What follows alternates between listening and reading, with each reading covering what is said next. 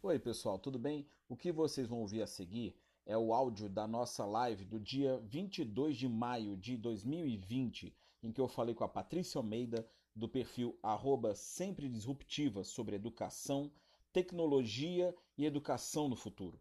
É um papo muito legal, muito interessante, de dois profissionais do ensino, profissionais da educação, pessoas que vivem no ensino. Curtam, aproveitem, mandem comentários nos nossos perfis no Instagram. Professor Jambeiro é o meu, o dela sempre disruptiva. Estamos aqui sempre para contribuir para vocês, contribuir com vocês no ensino e na educação do nosso país. Um grande abraço, curtam, divirtam-se. Tchau, tchau. E aí, pessoal, tudo bem? Como é que vocês estão? Tudo beleza? Estamos aqui para mais uma live, estamos aqui para mais um encontro e hoje a gente vai ter uma convidada, tá? A gente vai ter uma convidada que já está chegando e que vai ser uma, um acréscimo muito legal para as nossas, as nossas conversas, tá? Vai ser um acréscimo muito legal. Ela acabou de chegar aqui, ó, sempre disruptivo. Vou chamar ela para conversar agora. Vamos lá.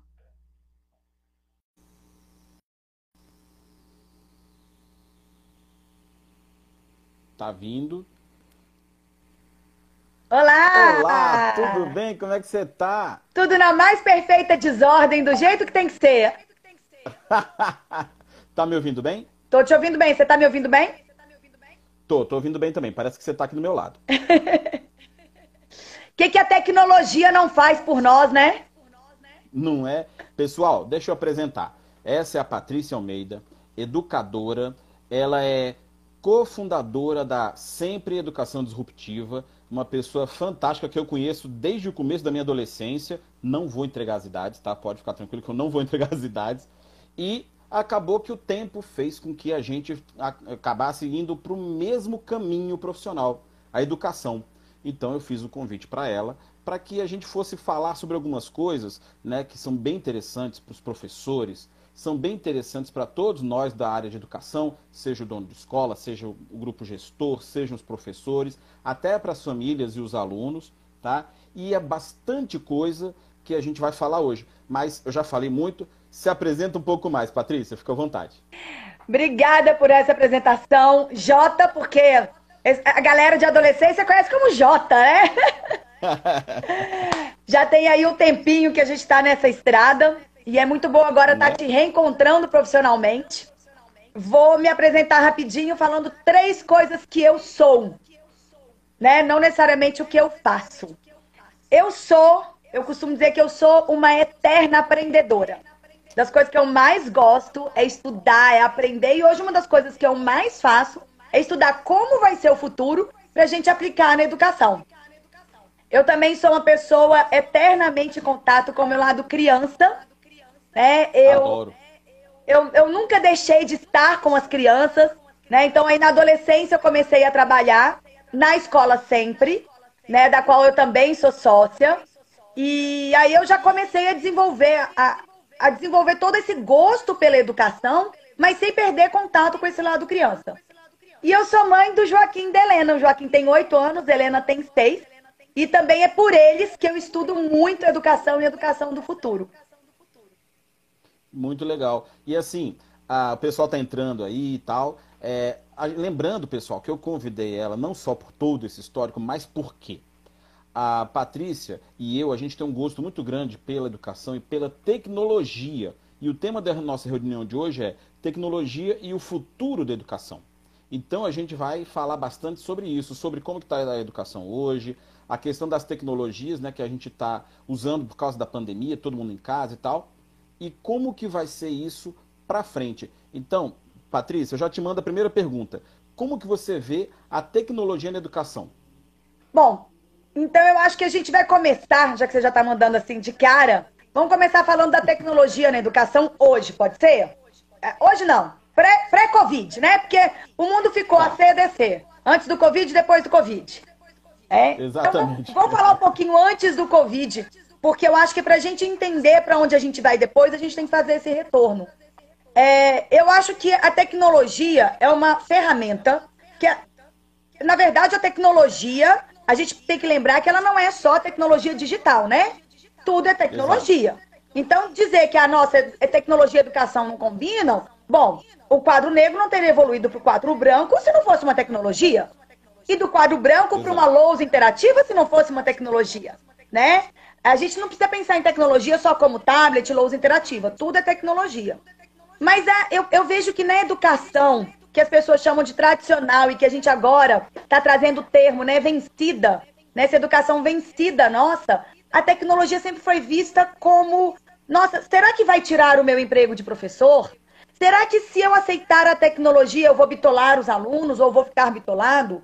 Né? E a gente está vendo agora, neste momento de pandemia, de Covid, que na verdade é o oposto, né? A tecnologia ela já é realidade na educação, as coisas não mudaram agora, a gente tende a achar que, nossa, de repente tudo mudou. Não, as coisas é. vêm mudando há um tempo. Né? Ah, já tem um tempo que se fala de metodologias ativas. Uma delas, por exemplo, o ensino híbrido, é exatamente utilizar a tecnologia na educação. E ela pode ser um facilitador. E como facilitador de aprendizagem, a tecnologia é incrível desde os anos iniciais, desde a educação básica. Né? Então, por exemplo, vou dar um exemplo bem concreto que a gente usa na escola. Eu trabalho com educação infantil. A nossa escola não usa tecnologia digital. Né? A gente entende uhum. que isso até 5, 6 anos fica muito a critério dos pais. Em que pese esteja mudando, sobretudo agora, né, com a, a pandemia. Antes a gente falava o advento da internet, né? agora com o advento da pandemia, as coisas estão mudando. Mas, por exemplo, as nossas crianças usam liquidificador, batedeira, como facilitador da aprendizagem delas.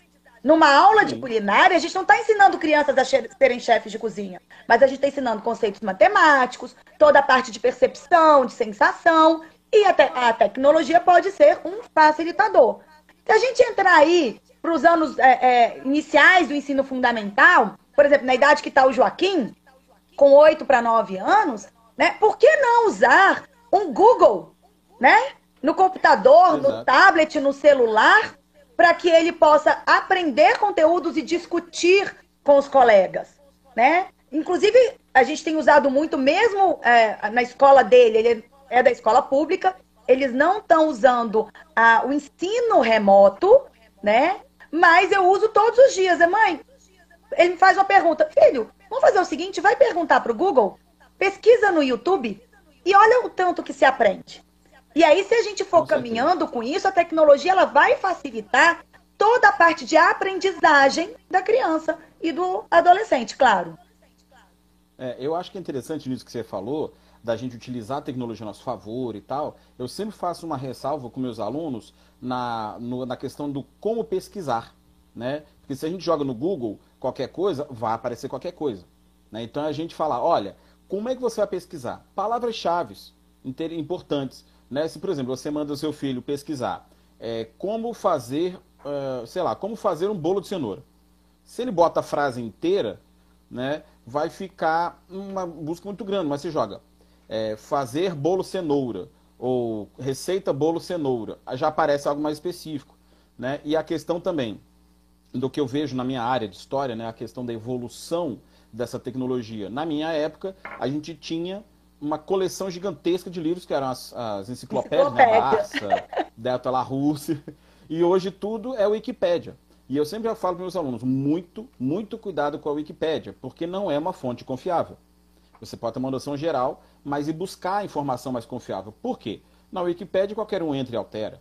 Né? Uhum, então buscar uhum. sites com uma, uma, informação maior e tal. Então é importante nessa, nessa caminhada nossa na educação, a gente também trabalhar com a questão do, do da tecnologia, como usá-la. Né? Exatamente. No, no, meu canal do, é, no meu canal do YouTube eu tenho um vídeo que eu pego uma das características, uma das competências da BNCC, né? Que é a questão da cultura digital, e eu falo, gente, como utilizar o celular de forma produtiva na sala de aula.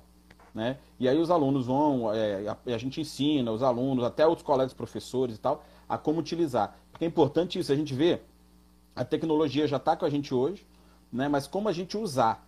Porque é, é, eu, como professor, minha esposa também é professora, a minha filha está tendo aula online, né? então a gente vê como, o que está acontecendo. Eles estão assistindo aula no celular, no tablet, no computador, os professores estão, ó, para dar as aulas, e se a gente não orienta direito, tanto como professor como quanto é, pai de aluno, a gente vê que a coisa pode ir para um caminho que não é o ideal. Mas se a Sim. gente, assim, de, de, dispersão, de ao invés de estar tá tendo a aula, ficar brincando com o celular, mas se a gente consegue direcionar isso, o, o crescimento é absurdo.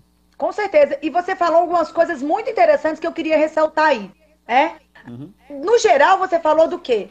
De trabalhar antes da tecnologia, tem ferramentas mentais, habilidades e competências que a gente precisa de, de desenvolver. Seja no nosso aluno, seja no nosso filho, né? Porque nós, Exato. como pais, a gente tem essa responsabilidade, mesmo que a gente não seja da área de educação.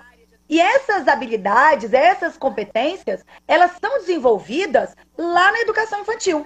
Então, essa coisa, por exemplo, saber fazer as perguntas, né? Que você falou, cara, como que eu vou perguntar para o Google? Né? Dependendo do que você perguntar para o Google, o Google vai te dar uma resposta super ampla, você vai ralar ali para encontrar o que você quer né? Mas talvez você precise de um primeiro partir de uma coisa ampla, então você tem que saber fazer a pergunta. Não, eu quero uma coisa mais específica. Né? Verificar as fontes. Né? Então, saber fazer as perguntas, verificar as fontes. Então, deixa eu ver quais são as referências. Ou seja, a gente precisa de trabalhar toda essa coisa de não é só ali pegar uma coisa pronta, copiar e colar. Verifica as referências, a coisa de classificar. Então, selecionar informação, classificar a informação, são conceitos que são desenvolvidos quando a criança está lá pequenininha, por exemplo, brincando de areia. Vamos separar pedrinhas para colocar no bolo de areia? Vamos separar só pedrinhas pequenas? Vamos separar pedrinhas grandes? Ou seja, eu quero informação assim. Vai lá e separa. É? E uma outra coisa que eu acho é, essencial, que é essa ferramenta, essa, essa habilidade do foco, da disciplina, da concentração. Porque, cara, Sim. usar tecnologia sem você ter desenvolvido isso, você pega o computador, né? Entra no, no, no Google, ou que nem eu amo fazer, fica num Pinterest da vida, crente que você tá ali. É, é, não, estou fazendo a pesquisa, nada, você está matando o tempo. É, então, assim, desenvolver essas ferramentas pré-tecnologia são uma forma de trabalhar a tecnologia na educação e elas são essenciais.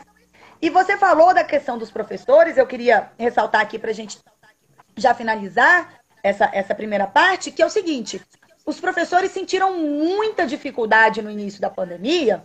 Por quê? Porque eles não estavam acostumados, né? Então não tinham preparo, não tinham uma formação. Foi muito rápido, mas porque eles também não desenvolveram, não, não, não, te, não tiveram neles próprios essas habilidades desenvolvidas.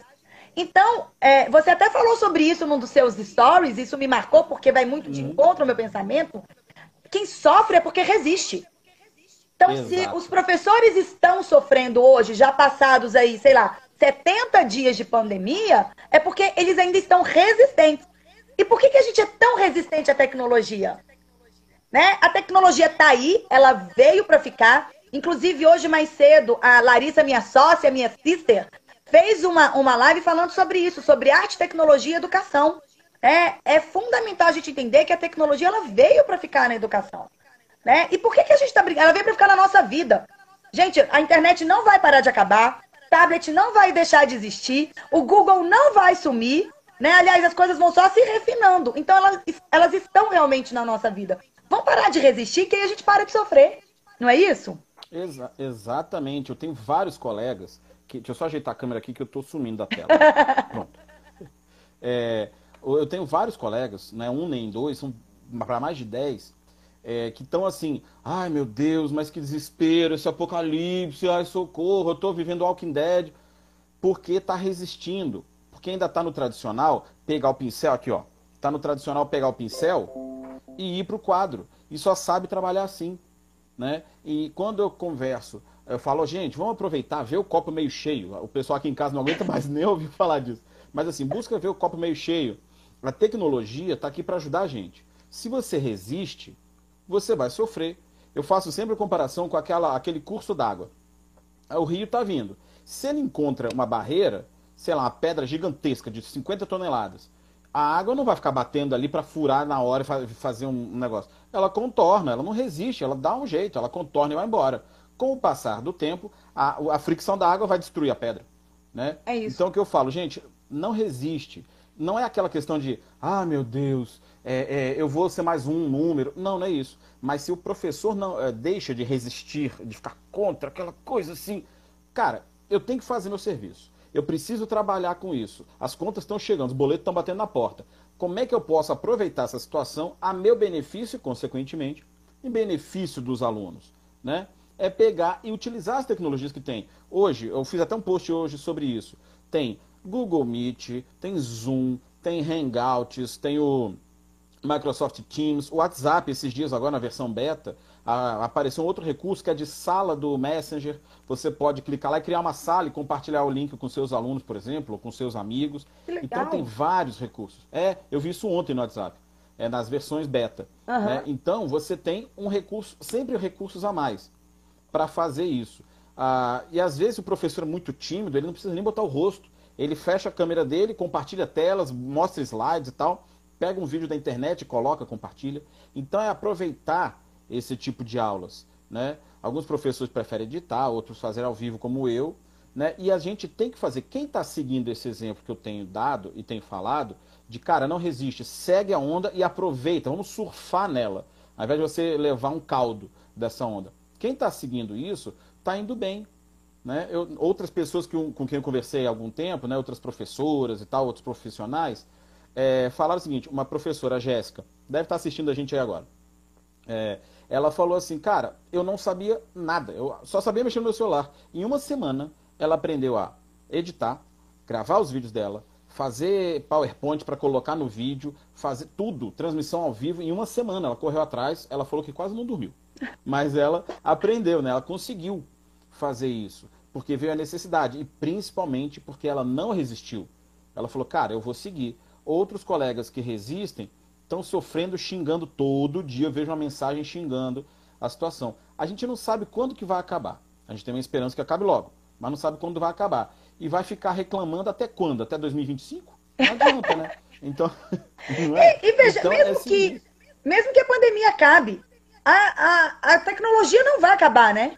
Não adianta. Exato. Exato, porque a, inclusive a gente tem, se pega, uh, mudando um pouco da questão só de tecnologia de ensino, se a gente pega os telefones de hoje em dia com os telefones de quando a gente se conheceu, nem existia celular, eu acho. Né? Nossa, a gente é, é nesse os... tempo, né? do telefone. Do telefone de disco, de disco? ou de tecla. Nossa, lá de casa tinha até um cadeado, daqueles que podia trancar. Também. Também, porque a conta vinha alta. É.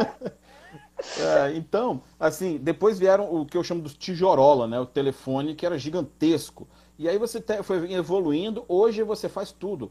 É, a gente está tendo uma conversa a dezenas de quilômetros de distância, né? Pelo celular. Há alguns meses eu fiz uma, uma, uma live dessa com uma amiga que está em Tóquio, ela é professora no Japão.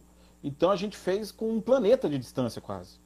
Né? Uau. E aí a questão da. Né, é muito legal. E quando a gente vê a questão da tecnologia, a evolução da tecnologia, a gente sabe que ela veio para ficar. Hoje ninguém consegue imaginar a vida sem o celular. A tecnologia dos carros, por exemplo, a segurança é muito grande, os carros com aquele sensor de ré, ou a câmera disso, a ligação Wi-Fi com aquilo. Então a tecnologia realmente está é, tá ligada à, à, à, nossa vida. A Larissa acabou de falar um negócio muito legal aqui.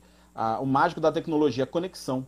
É, Exatamente. É, exato. A gente consegue se conectar com as pessoas. Ah, do dia 25 de abril para cá, a gente teve várias interações em família, né, por meio da tecnologia. E, a minha irmã mora em São Paulo, né, e aí a gente fez o aniversário da minha esposa com o vídeo chamada com ela. E com meu irmão que mora em outro endereço. Ah, no meu aniversário, dia 6 de maio, também. Aniversário de casamento dos meus pais também. Então a tecnologia está ajudando até a integrar as pessoas que não estão podendo se ver nesse momento, né? E olha que doido, né? Essa tecnologia do Zoom, por exemplo, ou do Skype, porque nem todo mundo conhecia o Zoom. Mas a gente já tinha aí que era bem conhecido o Skype, a própria chamada de vídeo pelo WhatsApp. Ela já podia nos aproximar, né? E a gente está começando Exatamente. a usar agora. Esses dias a gente fez uma reunião com a minha família lá de Minas também, só pra gente se ver. E aí um, uma, uma das minhas primas falou: Ah, que bom, né? Que a gente está podendo aproveitar esse momento para se ver assim. Eu falei, gente, a gente mora longe, mas a gente sempre pôde aproveitar para se ver. O que a gente não estava sabendo antes era girar a chave para usar a tecnologia a nosso favor. Então, o que eu acho que, que a, a pandemia veio para mostrar para gente não é o poder ou a vantagem da tecnologia. Isso sempre teve, a gente sempre soube. Mas a gente, como ser humano, está aprendendo a girar a chave e mudar o nosso modelo mental. Entende? Porque Exato, modelo há, mental. Há muito tempo eu tenho ouvido E em certa medida eu concordo, tá? Mas há muito tempo eu tenho ouvido, ah, crianças não devem usar tecnologia, ah, não deixa menino no tablet, não deixa menino no celular. Em certa medida eu concordo. Gente, eu não estou dizendo para ninguém aqui botar menino de um ano brincando no celular. Não é isso, tá? Mas, por exemplo, meus filhos usam desde os dois, três anos. É, o mais velho, a mais nova começou a usar antes, óbvio, porque já tinha um irmão mais velho, né? Mas eu coloco os limites. Em tudo. Claro. Eu coloco o limite na tecnologia e eu coloco o limite na hora de jogar bola, que é super saudável. São nove da noite, um menino de oito anos não pode estar jogando bola na rua. Então, é a gente saber usar a nosso favor, saber dosar e mais, ensinar às nossas crianças que já são nativos digitais, porque a gente não é, a gente vem de uma geração, e aí eu gosto muito de falar isso, nós somos pais e professores do século XX. A gente, só que a gente educa crianças do século XXI. Então a gente precisa de se adaptar, a gente precisa de se modernizar. Né? Nós temos escolas do século XIX, ou seja, todo mundo enfileiradinho ali ouvindo um professor falar, com professores e pais, no caso também do século XX, mas educando crianças do século XXI. Então a gente precisa de se modernizar, né? A gente está barroco, né? Me moderniza que eu tô barroca. então é importante a gente trazer isso, porque como que a gente vai ensinar os nossos filhos ou permitir, eu vou até trocar, tá? Permitir que os nossos filhos e os nossos alunos aprendam a lidar com as máquinas, aprendam a lidar com a tecnologia se eles não podem ter contato com ela. Sim. Não tem como. Exato. É, porque excluir né, as crianças demais vai ter o efeito reverso, ao invés de ajudar, vai atrapalhar. A é, gente, inclusive, alunos... a nossa geração Isso. é ultra conectada e a gente se vicia em rede social porque a gente não nasceu com ela.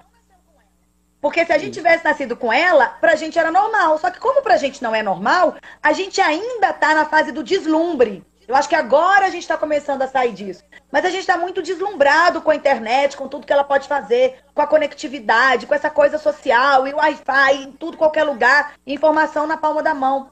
Para essa geração aí, a partir dos anos 2000, 2010, vou pegar aí 2010, que é a geração alfa, tá? Para eles, gente, isso é natural. Eles vão ter outras coisas aí que vão surgindo. Né? Deixa eles se preocuparem aí de como saber usar é, é, drone para viajar e, e, Uber de helicóptero. Entendeu? Exatamente, porque assim, a, a, eu vejo uma, uma, isso que você falou muito interessante quando a gente pega a, um livro. Né? Eu amo livros de papel, tenho um monte. Mas assim, ao mesmo tempo, eu uso muito livro no tablet. Sim. Né? Eu tenho uma biblioteca, uma biblioteca no Google Livros que já passou de 500 é, é, livros, entre livros, apostilas, textos de duas, três páginas. Eu jogo tudo para lá. Eu recebo por e-mail, jogo tudo para lá, para não perder, para poder acessar de qualquer lugar e tal. Tem alguns livros também no Kindle, outros livros no, no iCloud, tudo no mesmo aparelho. Né? Então, vou conseguir ler isso tudo um dia? Não sei. não sei. Mas a tecnologia está aí para facilitar. Se eu vou sair, passar algumas horas na rua, eu, eu posso escolher entre levar um livro pesado ou um tablet que vai pesar quase nada uhum. e que eu uhum. posso fazer as marcações que eu quero, escrever do jeito que eu quero, né? E aí, então, em cima disso, eu já queria te fazer outra pergunta, né? Que nessa nossa conversa a gente já foi, né? tem um roteirinho aqui, né? A gente já foi duas perguntas. Mais uma. É, você tá, tem, como eu falei, você tem a, a escola, né? Sempre o projeto da Sempre Disruptiva. E como é que você vê como gestora, a questão do, dos professores e a tecnologia pós-Covid? Poxa, legal essa sua pergunta. Então, é, eu confesso que, em primeiro momento, na, aí falando da realidade da minha escola, né? É, uhum. Eu acho que vários professores aqui vão se identificar com isso. É, isso tudo pegou a gente muito no contrapé, assim. Nossa, e agora? Como que a gente vai fazer? Né? Até porque a gente trabalha com uma metodologia super mão na massa, né? Então, a gente acredita que para a criança aprender, ela tem que construir, ela tem que fazer. Que ela não botar a pontinha do dedo dela, ela não está aprendendo. E, e, a gente trabalha com crianças muito pequenas, que nem, nem dão conta de ficar muito tempo numa tela, que realmente não é muito saudável para as crianças até 5, 6 anos. O máximo de tela no total que a Sociedade Brasileira de Pediatria recomenda é uma hora por dia. No total. Uhum. Entre computador, tablet, celular, televisão, tudo. É uma hora por dia, né? Mas a gente falou, ok, a gente tem que usar a tecnologia a nosso favor, né? Entendendo que a gente tem famílias diferentes, né? E se a gente não é a favor de um ensino remoto para educação infantil, como que a gente pode usar então a tecnologia? Porque nesse momento ela vai ser nossa aliada. E aí surgiu a ideia da gente fazer os encontros virtuais das turmas, como aliás várias escolas de educação infantil estão fazendo, no sentido de manter um vínculo, de manter a afetividade, das crianças se verem, né? E aí, além disso, a gente ainda pensou numa estratégia de fazer vídeos gravados, nada disso como reposição de aula, é, nessa proposta de manter um vínculo, né, da gente poder se conectar uhum. mesmo longe e fazer vídeos gravados que a gente pudesse mandar para as crianças, crianças, para os pais usarem na melhor hora ali, porque cada família tem uma rotina. Então, estabelecer Exato. que todo mundo é igual, embora na nossa escola a gente está num, num nicho de microescolas, sejam só 50 alunos, ainda assim são 50 realidades diferentes e a gente não ia enquadrar todo mundo. Mas as nossas professoras que nunca tinham mexido com editor de texto, feito, subido link, é, vídeo de link para o YouTube, marca como não listado, como público, como privado, você quer, parará, compartilha link, entra no Zoom, faz aquela coisa toda. Elas aprenderam a fazer isso e muito rápido, inclusive, eu tenho que parabenizar, eu tenho umas professoras minhas aqui. Mas por quê? Porque uma das coisas que a gente desenvolve, inclusive na nossa equipe, tá? a gente trabalha isso nas nossas crianças, mas eu não posso trabalhar uma coisa com as minhas crianças e não desenvolver a equipe aqui do lado. Né? Tem que trabalhar Sim. tudo e ainda o terceiro pilar, que são os pais. Mas a gente desenvolve é, é, e estimula uma competência chamada flexibilidade cognitiva. Que é fazer o quê? É você se adaptar às situações, fazer os ajustes criativos para cada momento, sem você se perder demais. Ou seja, é mais ou menos como uma criança na, no mar pela primeira vez.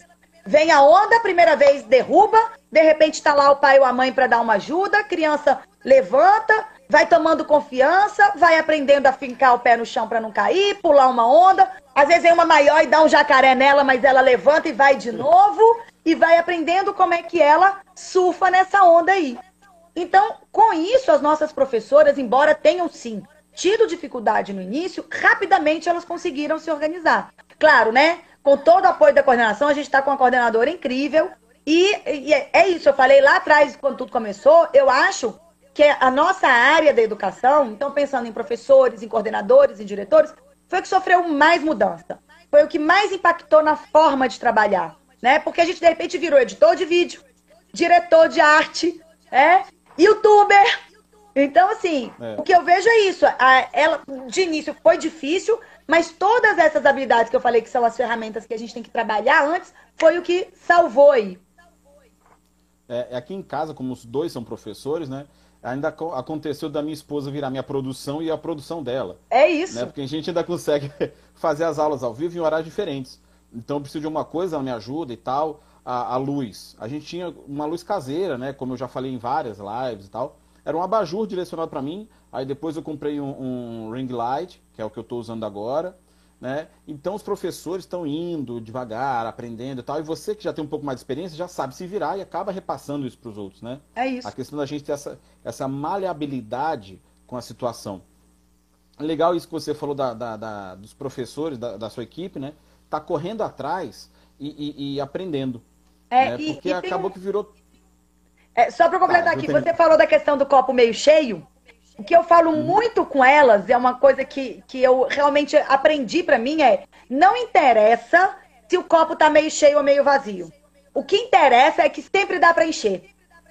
Ou seja, você Isso. sempre pode modificar, por pior que pareça aquela situação, você sempre pode modificar a seu favor. Né? Então Exatamente. é ter a mente voltada para a solução. Exato, porque tem gente que vê, e eu vejo isso em todas as áreas, principalmente na nossa educação, a pessoa que vê só o problema. E eu não estou falando, obviamente, de professor de matemática. É, mas a questão é, tem gente que só vê o problema, ao invés de buscar uma solução. Né? E quando eu falo, ó, gente, vamos usar a tecnologia a nosso favor, é, eu compartilhar uma tela para mostrar um mapa, como eu faço, por exemplo. Uh, eu compartilho a tela e falo de um mapa aqui, a situação tal, ou um pequeno vídeo. Trabalhei um tempo atrás, tem uns 20 dias com meus alunos, falei para eles verem um filme do Charles Chaplin, Tempos Modernos, porque a gente estava falando de Revolução Industrial. Então, quando eu fui, eu falei, ó, o dever de casa é assistam esse filme com um roteiro X para vocês entenderem o que é que eu quero e vamos debater. Eu acho que foi uma das melhores aulas que eu já dei em 18 anos de escola. Que legal! Né? Por quê? Foi um clássico a maioria dos alunos nunca tinha ouvido falar de Charlie Chaplin. Eles ficaram é, assim boquiabertos com a, a, a, questão do filme, a proposta, que tem momentos emocionantes e tal, e conseguiram fazer um paralelo na hora, porque os, os alunos hoje em dia, os estudantes, são muito visuais. Né? Então, quando eles pegaram, viram um filme, pô, um filme legal e tal, e isso em história. Em filosofia, por exemplo, eu trabalhei com Matrix, trabalhei com os Vingadores, falando de conceitos filosóficos e tal. Então, quando a gente pega e usa a tecnologia, né, a gente consegue fazer é, com que a, a, nossa aula seja mais produtiva, com que os alunos consigam entender que educação e tecnologia estão ligados um com o outro, né? Ah, e assim, alguns têm me perguntado, Jambeiro, quando acabar a, a pandemia, eu voltar para salas e tal, você vai continuar utilizando a tecnologia? Eu falei, vou. Isso, isso eu tenho falado para todos eles, falado nas reuniões de escola e tal. Por quê? Ah, acompanha meu raciocínio. Eu acho que é muito mais interessante, né? É, ao invés de eu pegar, como a gente estava falando, da educação do século XIX, né, as escolas do século XIX, aquele monte de fileira, eu passar dando carimbo em cada livro, é como se eu estivesse carimbando cartão de trabalho, né, da entrada. Ao invés disso, eu posso chegar e falar, gente, ó, expliquei esse assunto, entra aí no link da, do Classroom, vocês vão ter uma, uma lista de 10 exercícios para fazer agora. Vamos lá, rapidinho, papum. Aí eles fazem, já sai um gráfico personalizado que eu sei exatamente qual foi o assunto que a maior parte da turma entendeu, não entendeu, o que deu certo, o que não deu. Eu consigo ter um ganho absurdo, exponencial, gigantesco na, na no processo de ensino-aprendizagem, que eu consigo fazer, eu consigo ver na hora, em tempo real, se eles entenderam ou não. E aí eu consigo voltar um pouco e reforçar ou buscar uma outra forma de explicar o assunto, né, do que ficar esperando a prova lá no final do mês, que eu acho o único sistema de avaliação que é a prova, chato demais, muito ruim, né? E não tem o mesmo peso que as outras formas, que é a avaliação durante o processo, a questão de você ver, como você falou, da criança botar a mão na massa, do aluno ter visto o filme, ter debatido, isso tinha que ter um peso muito maior que Isso é mão na massa. Para prova de papel. Exato. De pegar e botar a prova do papel. Pegar um, um, um papel qualquer, né? Sei lá, um papel desse daqui, né? E preencher e tal, e rabiscar, e escrever, marcar o gabarito. Isso daqui é a cola da minha esposa. e é, você pegar e preencher uma folha de papel e entregar. Talvez seja necessário ainda, sim, mas não com o peso que se tem hoje. Né? Então a tecnologia pode ajudar a gente até nisso. Mas vai ser necessário melhor. muito mais por uma dificuldade nossa. É, quando eu falo nossa, é porque eu sou gestora de escola. E aí eu não acho que é nem do professor, tá? É uma dificuldade, na verdade, é uma zona de conforto nossa de gestores de escola não, sempre foi feito assim, vamos continuar? Dá muito trabalho mudar. Por quê? Porque o professor reclama, de fato, sair da zona de conforto dói. Porque às vezes o pai acha ruim, é, sair da zona de conforto dói, porque talvez o pai tenha que ajudar o filho a gravar um vídeo, por exemplo, né? Isso. A mediar isso, né? E porque nós próprios gestores não queremos sair da, no da nossa zona de conforto. Entende? É, e eu acho que esse momento é isso, é para dar essa sacudida na gente. Exato, era o que eu ia falar, porque quando você tem essa sacudida, que o mundo inteiro tá nessa, não é mais a sua escola, a minha escola, a escola do outro, é o mundo inteiro, o planeta Terra todinho nessa mesma onda, agora não, não tem mais como reclamar. Porque a gente está passando 30, 60, sei lá quantos dias que a gente vai passar ainda nesse sistema. Quando voltar, não vai ter mais argumento para ter resistência. É verdade. Né? De nenhuma parte, nem das escolas, nem dos professores. E é o que eu, uma coisa que eu tenho falado e, e eu não, você já até falou um pouco sobre isso, mas uma coisa que eu tenho afirmado, que eu tenho visto também muito: o professor que souber trabalhar com a tecnologia vai continuar tendo mercado. O professor que continuar resistindo vai ó, ser jogado é para fora do mercado e vai ter uma dificuldade absurda para ser reintroduzido. É. Né? Porque o mundo pós-pandemia vai ser outro. Né? A gente ainda não sabe como, na questão econômica, política, social, mas uma coisa que eu posso afirmar, com já, deixa eu ver, 18 anos de sala de aula, é que para o mercado do professor, por exemplo, vai ser uma outra coisa. Quando você tiver é, o professor, se tiver dois professores, o professor que conhece de tecnologia, sabe mexer, sabe trabalhar, e o professor que é pincel e quadro, qual escola, a escola vai escolher o quê? O cara com a tecnologia, óbvio. Porque ele não vai, primeiro, ele não vai ter que treinar essa pessoa. É. Né? Se treinar vai ser uma coisa rápida, um ajuste rápido ali, de acordo com os parâmetros da igreja, por exemplo.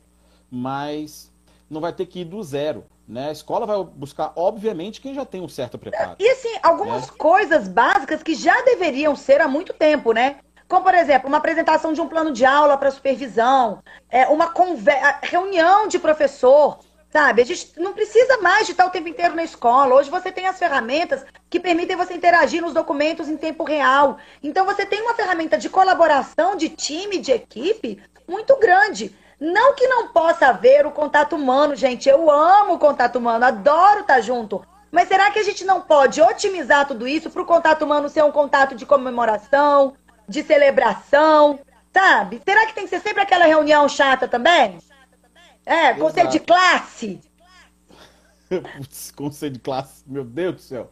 O, das duas, por exemplo, das duas escolas que eu dou aula, uma já faz isso, né, de usar online. Eu entrei nessa escola esse ano, aí eu cheguei e perguntei, gente, como é que é a questão de, de conselho de classe e tal? Aí eu falou, olha, o conselho de classe, normalmente a gente faz é, presencial, mas a gente começou ano passado, fez alguns testes online também, vamos ver como é que vai ser esse ano.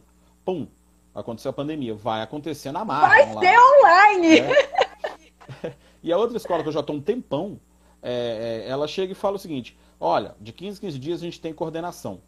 Beleza, então a gente fica na escola, é, do aula de manhã, almoço por lá e fico a tarde inteira na escola. Coisas que você resolveria em uma hora demoram três. Né? E aí, como a gente tem feito essas reuniões via Zoom ou via Google Meet e tal, as reuniões têm sido mais produtivas, mais rápidas, mais intensas. Com certeza. E assim, papum, papum, resolve tudo. Uma dessas reuniões, é, que a gente fez mais para o final da tarde, né, eram umas quatro e pouca, foi até quase sete. Mas foi muito interessante. E aí eu saí dessa reunião, fui para dar outra escola, voltei, né? Eu estava com o telefone preso aqui na cintura, ouvindo o pessoal falando, eu estava fazendo o jantar e participando da reunião. Eu não precisava estar me deslocando no engarrafamento dos infernos que vai e volta e tal. Então, é uma, uma questão até de qualidade de vida. Com certeza. Né? A gente aproveitar isso. E é ressignificar tudo isso, né? Isso. É uma ressignificação do nosso trabalho, uma ressignificação da tecnologia. Né? Além de da gente estar nesse momento, eu, não, a gente, eu imagino como possa ser no futuro, a questão da, da, até de taxas de poluição reduziram, né? Com Porque certeza. a gente mais a tecnologia, menos os, os, combustíveis fósseis e tal. Vou te fazer outra pergunta. Bora. É, quer dizer, uma pergunta, não. Eu quero te falar um negócio contigo em cima de uma frase que você falou para mim ontem. A educação do futuro não é só EAD, mas a EAD está na educação do futuro. Disserte sobre. Vamos lá! então, eu acho que aquele mundo binário, né, de ou é isso ou é aquilo, né? Ou é preto ou é branco, ou é online só, né? Só virtual ou é presencial. Cara, isso acabou, né? Então não dá mais para a gente pensar, então no futuro a educação vai ser só educação à distância? Não. Não, isso eu não acredito. Mas é fato que a educação à distância ou, as, ou várias ferramentas tecnológicas, né, que propiciam essa educação à distância, ela está sim numa educação do futuro. Ah, e aí eu acho que é importante a gente diferenciar este ensino remoto presencial, é, emergencial que a gente está tendo, tá? Uhum. De educação à distância. Porque você que é especialista em educação à distância, você sabe que isso que está acontecendo hoje não é de fato uma educação à distância. É o que está sendo possível fazer, né? Pelo menos para a maioria que não é especialista, é o que está fazendo, né? Então, assim, a educação à distância então, a hora que a gente pensa nessas ferramentas de colaboração, cara, olha que incrível você montar times de trabalho entre os alunos, né? Pedir para eles agora, ok, das suas casas, no momento que for melhor para vocês, usem essas ferramentas de colaboração, montem o trabalho de vocês e depois a gente se encontra só para apresentar. Né? Então, você não precisa estar tá mais ali o dia inteiro e criança achando tudo aquilo um saco, né? Ou todo mundo indo para aula do mesmo jeito, na mesma hora, bate o sinal, entra, toca o sinal, troca professor, troca o sinal, vai embora, né? Então você ter criança que curte acordar cedo, criança que demora para acordar, né? Na adolescência então, né? Tem cada um acorda no horário. Então a educação à distância ela está sim no futuro, mas eu não acho que é a única forma. Porque eu continuo acreditando na questão da interação presencial, da socialização, né? Então, eu acho que a gente tem que pensar que é abrir um leque de possibilidades. Então, não é pensar, nossa, então no futuro vai ser só EAD. Não, mas vai ter sim EAD. E aí, uma coisa que eu aprendi é, quando você só tem uma opção, você está preso. Você está privado de liberdade. Você só tem aquela opção. Então, dizer que educação do futuro é EAD, você está privado de liberdade, você está restrito. Quando você só tem duas opções, ou é EAD ou é presencial, você está num dilema. E não é bom estar num dilema. Porque num dilema, quando você escolhe uma coisa, necessariamente você tem que abrir mão da outra. Agora, quando você tem três ou mais opções, você tem abundância. Porque você tem o quê? Uma riqueza de possibilidades. Então você não está mais preso, você não tem que fazer uma escolha deixando o resto para trás. Sabe aquela coisa de é, é, quando você escolhe alguma coisa, você deixa todo o resto para trás? Não é isso. É, então é exatamente abrir este leque. E aí é onde eu vejo a beleza da coisa. Uma, uma criança, por exemplo, que precisa de trabalhar mais a, inter, a, a inteligência interpessoal dela, ou seja, o relacionamento com o outro, e a intrapessoal, ou seja, como eu me conheço e como eu reajo perante a várias coisas, talvez ela precise muito mais de uma socialização. Mas uma criança que já é super social, mas é pouco lógica matemática, talvez ela possa usar muito mais ferramentas é, digitais, né? Para poder desenvolver essa inteligência lógico-matemática dela. Então é importante a gente abrir esse leque para entender e pensar numa coisa personalizada para cada criança, para cada jovem. É, e aí, aí é onde está a beleza do professor. Ele vai poder usar, e aí a gente vê, a gente aqui na Sempre Disruptiva, a gente vê o professor muito mais como um designer de aprendizagem, entende? Porque é aí que ele vai poder pensar todo um contexto, né? Pensar quais são as competências, criar isto personalizado ou de uma forma que cada aluno possa personalizar, e aí onde o professor vai poder fazer o que ele nasceu para fazer, que é brilhar mediando as relações. Mediando as relações dele com o aluno, do aluno com o aluno, ou do aprendiz, como eu gosto de chamar, né? Então o professor também se coloca numa postura de aprendiz, né? Então, mediando a relação entre os aprendizes e entre o aprendiz e a aprendizagem, né? O que ele está ali conhecendo. Exato. Eu, eu gosto muito do que você falou agora na questão de mediação, uhum. né? Porque quando a gente media, porque o professor tem que ser hoje, na realidade da, da Revolução Industrial, como a Renata falou aí em cima. O professor é o professor, é gestor de, de uma galera, meio psicólogo, às vezes é um pai, porque precisa ver um aluno começa a chorar do nada, você tem que ser terapeuta, e agora youtuber, editor de vídeo, de áudio e tal, é, iluminador, maquiador, né?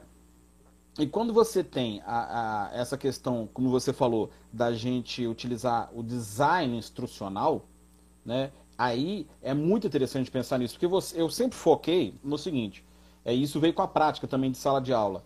O importante não é o resultado somente, o importante é o processo. Você está no processo de aprendizagem do que quer que seja, né?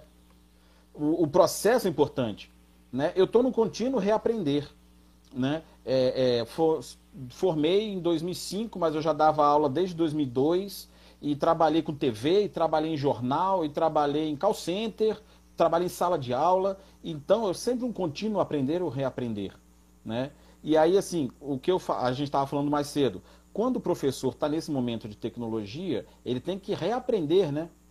Ou como você também falou em outro momento, aprender a aprender. E eu quero que você fale sobre isso. A questão do aprender. É, primeira coisa, né? Eu acho que o processo ele é mais importante do que o resultado. Incrível você ter trazido isso. Porque a gente fica tão focado na educação, no resultado, que a gente esquece desse processo. E qual que é o processo? O processo é a aprendizagem. O resultado é o conhecimento. Gente, conhecimento é fundamental, conteúdo é essencial. Mas o processo disso é muito mais importante. Porque quando você aprende a aprender, né? Ou quando você cria, como professor, cria situações para que o aprendiz aprenda, né? É onde está a beleza da coisa. Porque se você, como professor de história, por exemplo, traz nas suas aulas é, o, situações que desenvolvam essa competência de aprender a aprender, você também está permitindo que os seus alunos aprendam a matemática, o português, Exato. as ciências, né? Então a gente começa a entender e a tratar o conhecimento realmente como um todo e não como partes como ele é hoje. Né? O conhecimento hoje é segmentado. E isso muda em cima ah, do que você falou um pouco atrás também sobre a questão do, do mindset, né? Da, da, forma de se ver as coisas. Porque hoje em dia o aluno é treinado a eu preciso tirar notas altas. Uhum. É uma questão de, de, de reforço. Né? Eu estava estudando hoje sobre Skinner a questão de reforço. É. Ah, você reforça o menino a. Eu preciso tirar nota alta. Se eu tirar nota alta, eu sou legal. Se eu tirar nota baixa, eu sou uma pessoa que não presta.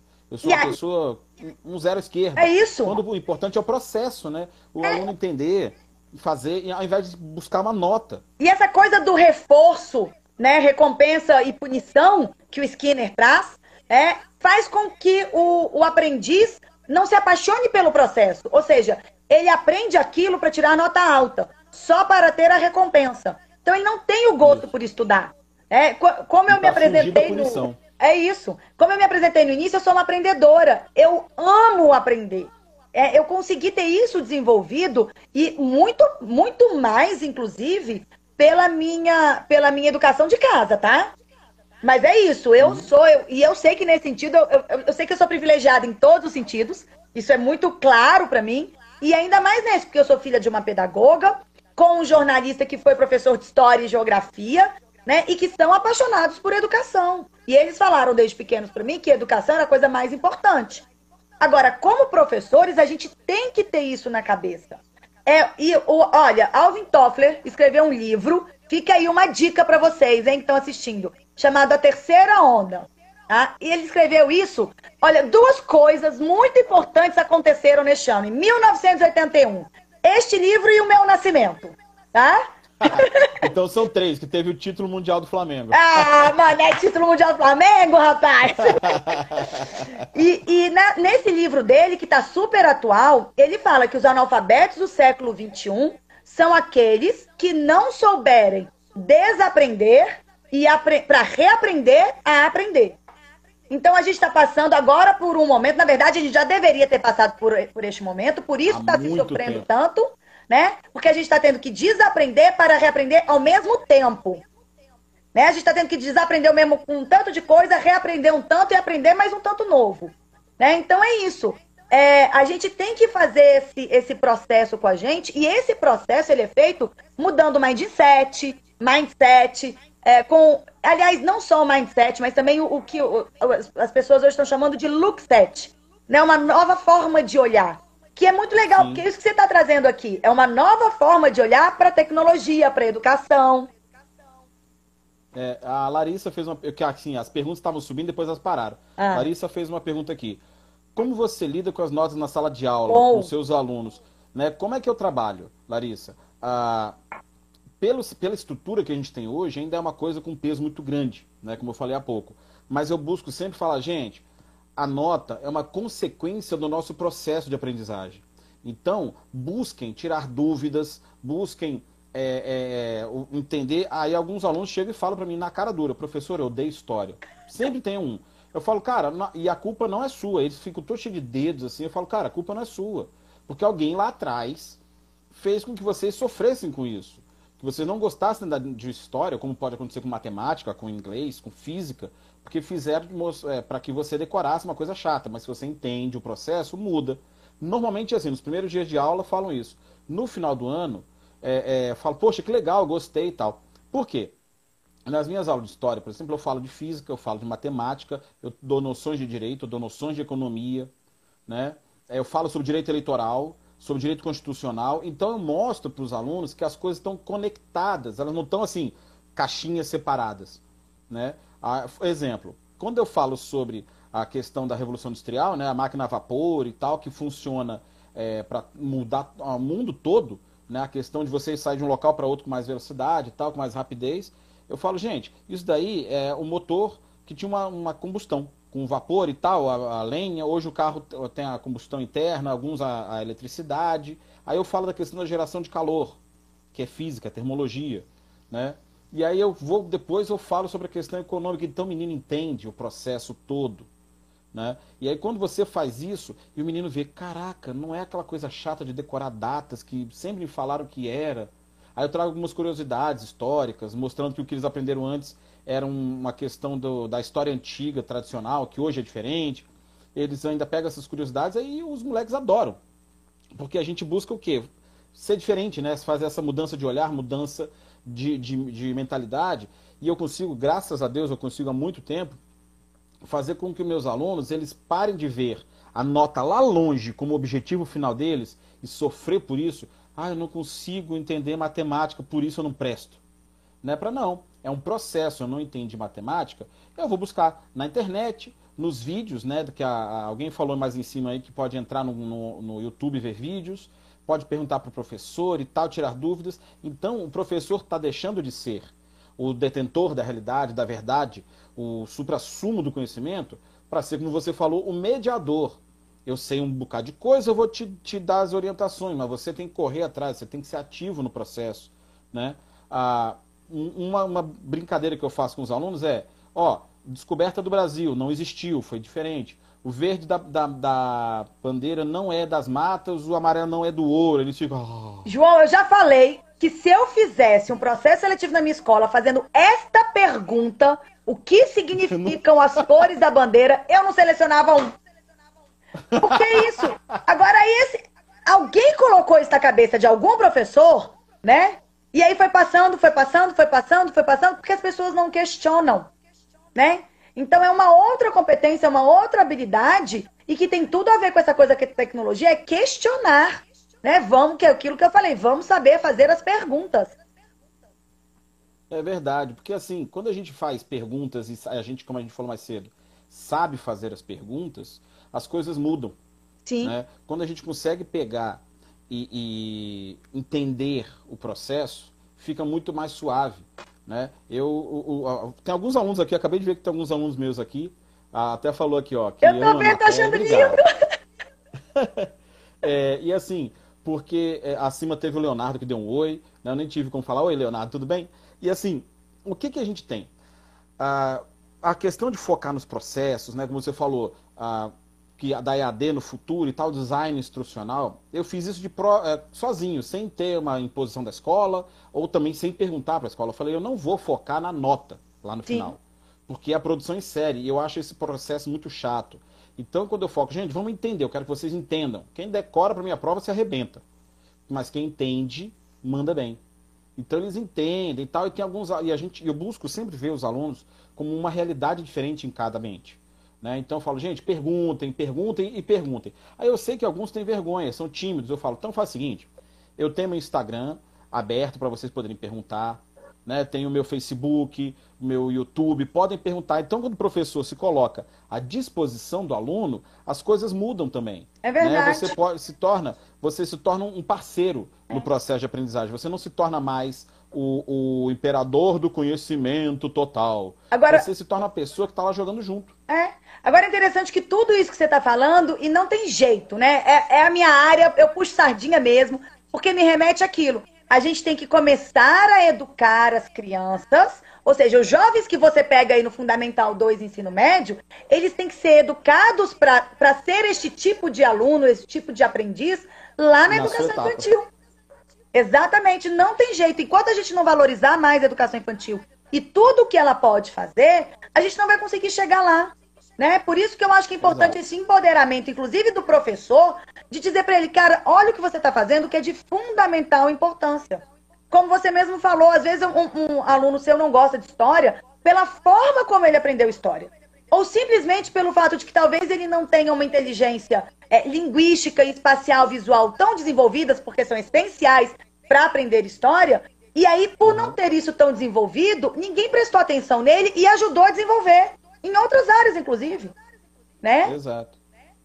Porque a questão, pode ser que a inteligência lógico-matemática dele seja muito mais desenvolvida Isso. do que a, a, a, a, de linguística, e aí ele vai se torna, ele vai se introspectar e falar, cara, eu sou um zero à esquerda porque eu não entendo história, mas o gabarito matemática. Então vamos usar né? a matemática para ele aprender história.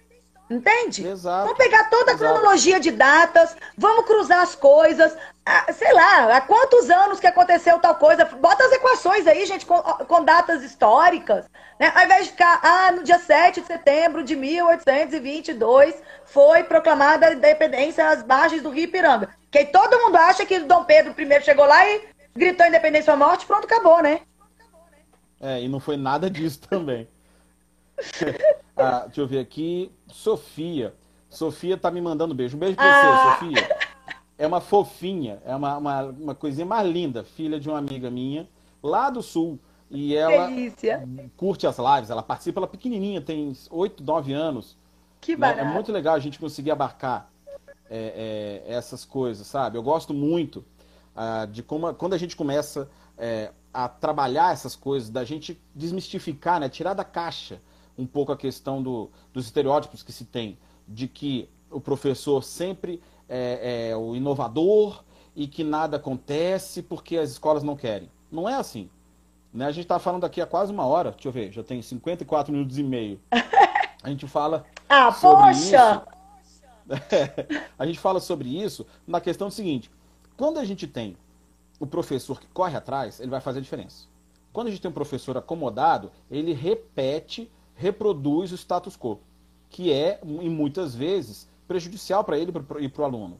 Quando se busca uma proposta como a de trabalhar com várias disciplinas, como eu faço e tal, a sua proposta da educação disruptiva é muito legal, porque a gente traz uma nova forma de se trabalhar, usando a tecnologia, usando a, como, traba, é, como ver de um outro jeito, e só o ver com outro olhar e a gente pensar com outra, de uma outra forma já faz diferença. Agora, eu tenho certeza, isso daqui está sendo, tá gravando, né? Depois me cobrem. Daqui a um ano, depois da pandemia, se a gente não vai ter uma nova forma de ver a educação e uma nova forma de se olhar o aluno. Não estou falando nem em questão jurídica legal, porque isso demora um tempo para ser uhum. modificado. Mas na prática, como que isso vai mudar? Vai ser uma mudança sensível. Agora, fundamental uma coisa que você está falando, e eu concordo com tudo que você disse, mas é preciso a gente lutar. Quando, quando eu falo de empoderar o professor, eu quero uhum. ter também de parar de vitimizar. Né? Sim. A sociedade parar de vitimizar o professor, o professor parar de se vitimizar. Né? Porque, ok, a gente sabe que não é uma profissão supervalorizada. Você, eu ouvi, acredito que deve ter ouvido, não vai ser professor, ganha pouco, trabalha muito. É verdade. Mas se a gente assume isso pra gente, né? Aí é mesmo que a coisa não vai sair do lugar. Então é um momento da gente dizer, cara, eu dou conta, não interessa se tá difícil, eu vou aprender, eu vou fazer diferente e parar de, ah, eu ganho pouco. Ah, por exemplo, o que acontece muito na educação infantil, é um modelo mental que existe. Não, para criança pequena o que eu sei já tá bom, e aí o professor não estuda. Então, é importante a gente trazer esse empoderamento do professor e dizer, cara, você dá conta, agora vai. Não fica esperando, porque o professor é aquele que nunca saiu de sala de aula. Então, ele aprendeu também assim: o professor manda, ele estuda, o professor manda, ele faz. E agora está na hora de mudar essa postura. Professores, nós não vamos mais ficar dizendo para vocês o que ler, o que estudar, o que fazer. Vão fazer, vocês dão conta.